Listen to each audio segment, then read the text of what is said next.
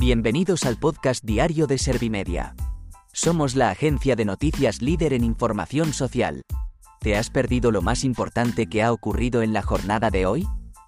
A continuación te cuento en menos de un minuto los titulares más destacados de este jueves, 28 de diciembre de 2023.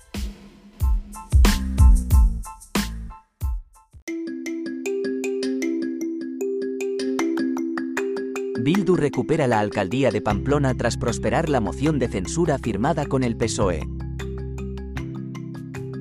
Bolaños negocia con el PP para presentar cuanto antes la reforma del artículo 49 de la Constitución.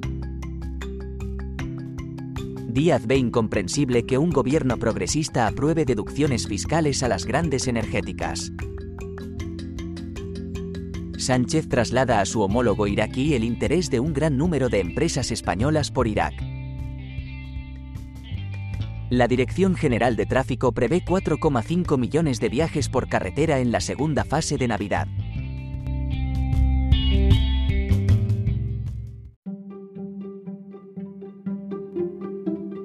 ¿Te han sabido a poco los titulares? Pues ahora te resumo en un par de minutos los datos más importantes de estas noticias. Bildu recupera la alcaldía de Pamplona tras prosperar la moción de censura firmada con el PSOE.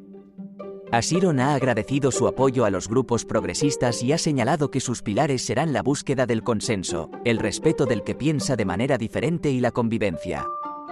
Por su parte, la exalcaldesa Cristina Ibarrola ha criticado tras su cese que no hay motivos para desalojarla más allá del sillón de Pedro Sánchez. Bolaños negocia con el PP para presentar cuanto antes la reforma del artículo 49 de la Constitución. El ministro de Justicia ha reconocido que desde el gobierno esperan que este cambio se produzca cuanto antes. Bolaños ha asegurado que esta reforma es un hecho trascendente porque se trata de la primera reforma social de la Constitución.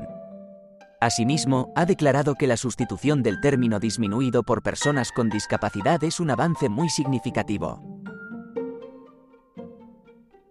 Díaz ve incomprensible que un gobierno progresista apruebe deducciones fiscales a las grandes energéticas. La ministra de Trabajo ha ensalzado las medidas prorrogadas en el decreto anticrisis. No obstante, la vicepresidenta segunda del gobierno ha manifestado que no son suficientes.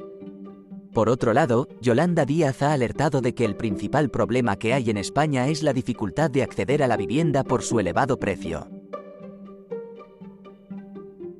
Sánchez traslada a su homólogo iraquí el interés de un gran número de empresas españolas por Irak.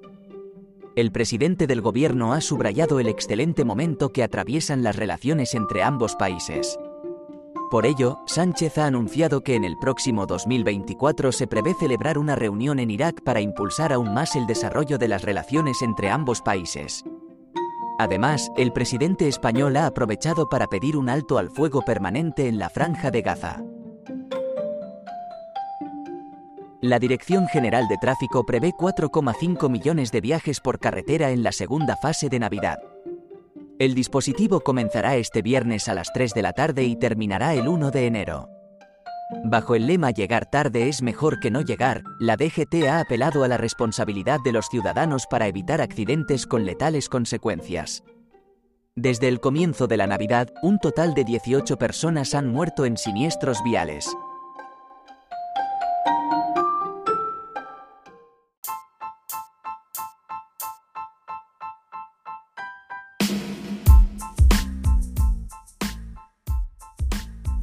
Gracias por escuchar los titulares de la jornada en este podcast de Servimedia.